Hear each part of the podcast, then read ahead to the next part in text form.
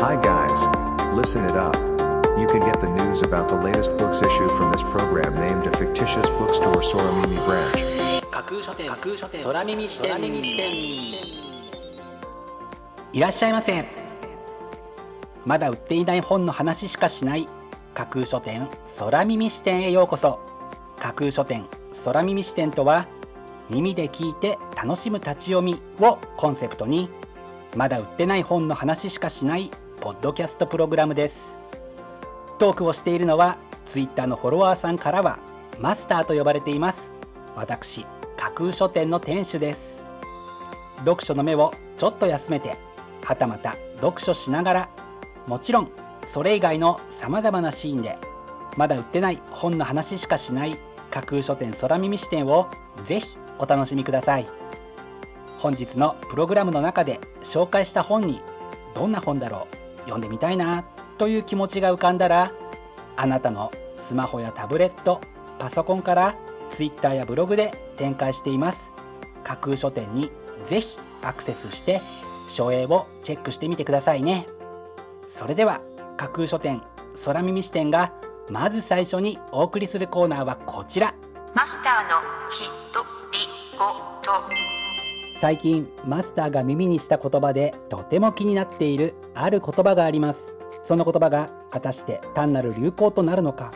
それともこれからのスタイルをきちんと表すのか。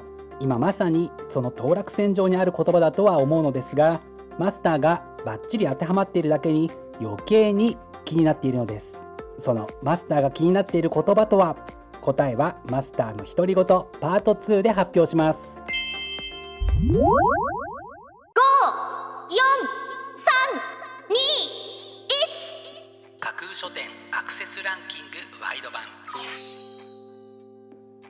架空書店が毎日発表している前日のアクセスランキング。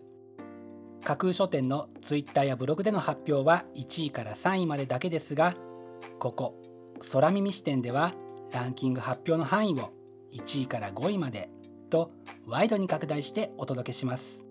それでは早速参りましょう。Ranking number 5普通に普通のふりした後で普通をめぐる35の対話。牧村麻子。恋愛仕事人間関係。どうして普通になれないの？現在のリアルを映し出す35人の人生相談。というのが本書の帯に書かれたコピーです。ウェブメディアケークスの人気連載。ハッピーエンドに殺されないの最新書籍化となるこちらのブックタイトル。世間から求められる普通を問う人生相談35本と書籍化に際して2万字を加筆さらに心が楽になる書籍リストも収録して時代を象徴する悩みを一緒に考えていく今よりもっと自由に生きるための現代サバイブのためのこちらのブックタイトルはあなたの穏やかな心を保つのにきっと役立つ充実の内容を携えた一冊です Ranking number 4心のお仕事。今日も誰かのそばに立つ24人の物語。精神科医カウンセラー臨床心理士から科学者まで。心の不思議に見せられてあるいは必要に迫られて誰かのために。今日も奮闘する23人がその仕事における面白さや苦労今に至る道のりなどを綴ったこちらのブックタイトル。心に関わる仕事に就きたいと思っている方。そして心に関するお仕事の方にお世話になっている方など。いろいろな方がいらっしゃると思いますがそんな心に関するお仕事に携わる方の心の奥底にある本音をちらっと覗ける一冊となっています。Ranking number 3チグリジアの雨小林由香。命の重さの重要性を問いかけ連鎖するいじめ問題に一石を投じる青春ミステリ小説。というのが本書の紹介文です。東京の進学校に通っていた高校1年生の成瀬幸喜は母の再婚をきっかけにある田舎町に引っ越すことに。転入して間もない学校生活は順調に進んでいたのだが突然いじめのターゲットになってしまう。いじめは次第にエスカレートしていき後期は身も心も耐えられなくなっていく。不条理な目に遭うたびに心は削られ誰にも相談できずに我慢の限界を迎えた後期が出した結論は死。地元でゴーストリバーと呼ばれる川を自殺の場所に選ぶがその川でほとんど登校せず真面目に授業も受けないクラスメートの月島と出会う。そんな月島が後期に対し往復ゲームに参加しないかという衝撃的な一言を放つ。チグリジアが持つ本当の意味を求めて読み進めたくなる一冊ではないでしょうか。Ranking number 2. 本当の自分殺人事件。水木光穂。謎の先にある人間の闇。思いもよらぬ結末が驚きとともに心に刺さる珠玉の短編小説集というのが本書の帯に書かれたコピーです。次々と報道される殺人事件の被害者は全て同じ名前の人物ばかり。恐怖に怯える全国の山本和義は SNS を通じてつながっていく。犯人の真の目的とは何かという兄弟作をはじめ望みの結末時間にまつわる物語雲を描く男。不運な殺人者。未来から来た男という6編の短編を収めたミステリー小説集はいずれもショートストーリーのキレの良さを見せる一冊となっています。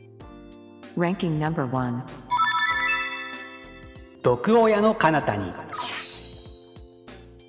私を育てるのは私。母を捨てるのではない。私が私になるだけ。というのが本書の帯に書かれたコピーです。娘の心に深く食い込み人格さえ蝕む母の毒。その呪縛から脱し人生を取り戻すための遥かなる道のりとは。実際のカウンセリング事例をもとに解説する心の解毒とセルフケアのメソッドを紹介したこちらのブックタイトル。毒親に悩む多くの方がぜひ参考にしたいというまるで声にならない叫びが大きくこだましたかのようにランキング1位に輝きました。本日のランキング1位になりました幌岩秀明さんの「毒親の彼方に」は幻冬舎から10月15日発売です。では本日のランキングをもう一度おさらいしましょう。第5位。普通に普通のふりした後で普通をめぐる35の対話。第4位。心のお仕事。今日も誰かのそばに立つ24人の物語。第3位。チグリジアの雨。第2位。本当の自分殺人事件。そして第1位は諸岩秀明さんの「毒親の彼方に」という結果でした。各ブックタイトルの詳細は架空書店のツイッターやブログでチェックしてくださいね。もうすぐ発売になるというワクワク。発売日当日欲しかった本が手にできるという喜び。ぜひご予約はお早めに。以上架空書店アクセスランキングワイド版でした。架空書店空耳視点お送りしています架空書店空耳視点。続いてのコーナーは架空書店のマスターが選ぶ今日の一冊。このコーナーではランキングにこそ入らなかった本や架空書店でのご紹介のセレクトから漏れてしまった本発売日より前に発売されてしまって架空書店の掲げるコンセプトまだ売ってない本しか紹介しないに合わず泣く泣くご紹介できなかった本についてお話ししていきます。本日架空書店のマスターが選んだ本はこちら。日本語文章チェック辞典。文章をセルフチェックできる辞典。というのが本書のキャッチコピーです。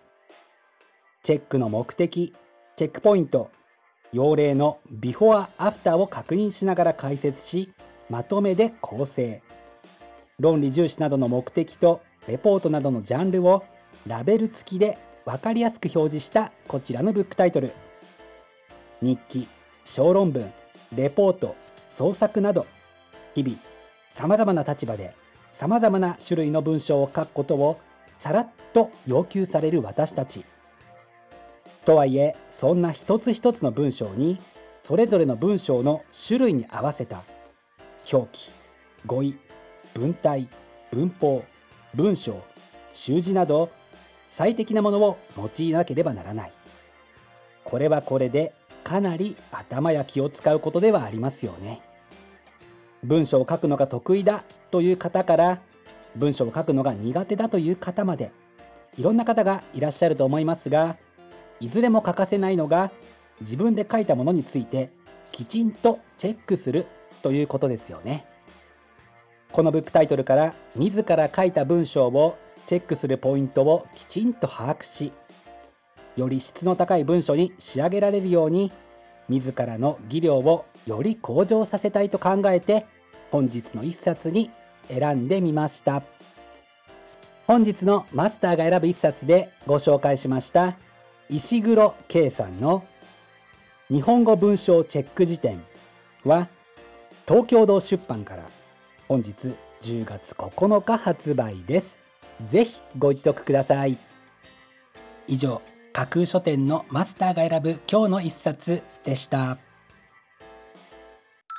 架空書店空耳視点。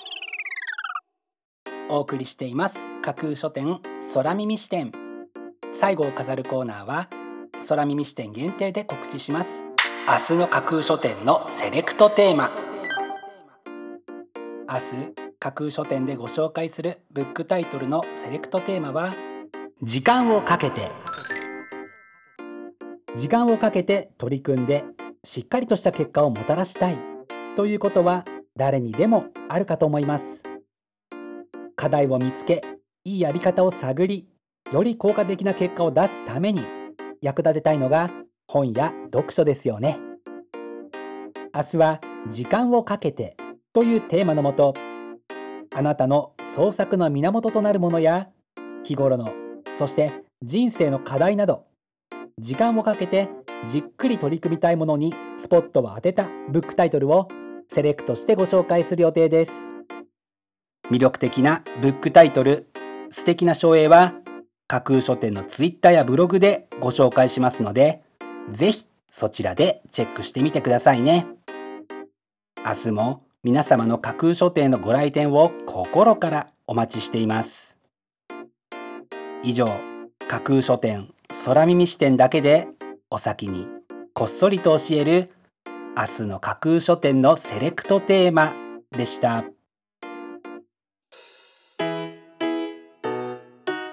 架空書店空耳視点。マスターのきとりごとパート2マスターが最近耳にして気になっている言葉。それはソバーキュリアスという言葉です。ああはいはいあれね。という方。初めて聞いたという方いろいろいらっしゃると思います。ソバーキュリアスは一言で言ってしまえばアルコールを飲まないライフスタイルのことだそうです。マスターはまさにこのソバーキュリアス派なのですがこの言葉果たしてどのくらい浸透しているのでしょうか？それを確かめるのにはやっぱりオンライン飲み会でもやるしかないんでしょうかね。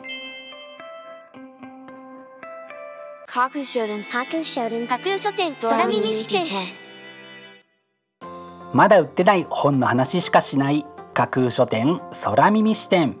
架空書店空耳視点では各ポッドキャストのサイトやツイッターであなたからの声をお待ちしています。ぜひお気軽にお寄せください。また今度出版される本を読書好きの方にぜひ紹介したいという熱意あふれる出版社編集者そして著者自らの番組出演希望も大歓迎です。ぜひご検討ください。まだ売ってない本の話しかしない架空書店空耳視点最後まで聞いていただいてありがとうございます。楽しい読書の時間をお過ごしください。本日はここまでです。またお耳にかかります。ごきげんよう。